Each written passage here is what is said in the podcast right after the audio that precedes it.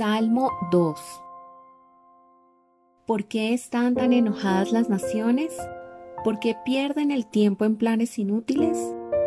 Los reyes de la tierra se preparan para la batalla, los gobernantes conspiran juntos en contra del Señor y en contra de su ungido.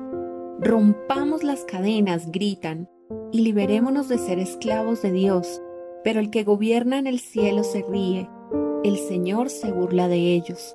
Después los reprende con enojo, los aterroriza con su intensa furia, pues el Señor declara, He puesto a mi rey elegido en el trono de Jerusalén, en mi monte santo. El rey proclama el decreto del Señor. El Señor me dijo, Tú eres mi hijo. Hoy he llegado a ser tu padre.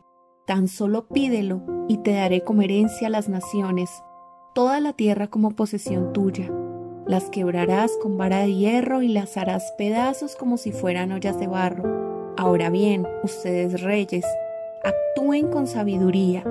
Quedan advertidos ustedes gobernantes de la tierra. Sirvan al Señor con temor reverente y alégrense con temblor. Sométanse al Hijo de Dios, no sea que se enoje y sean destruidos en plena actividad, porque su ira se enciende en un instante pero qué alegría para todos los que se refugian en Él.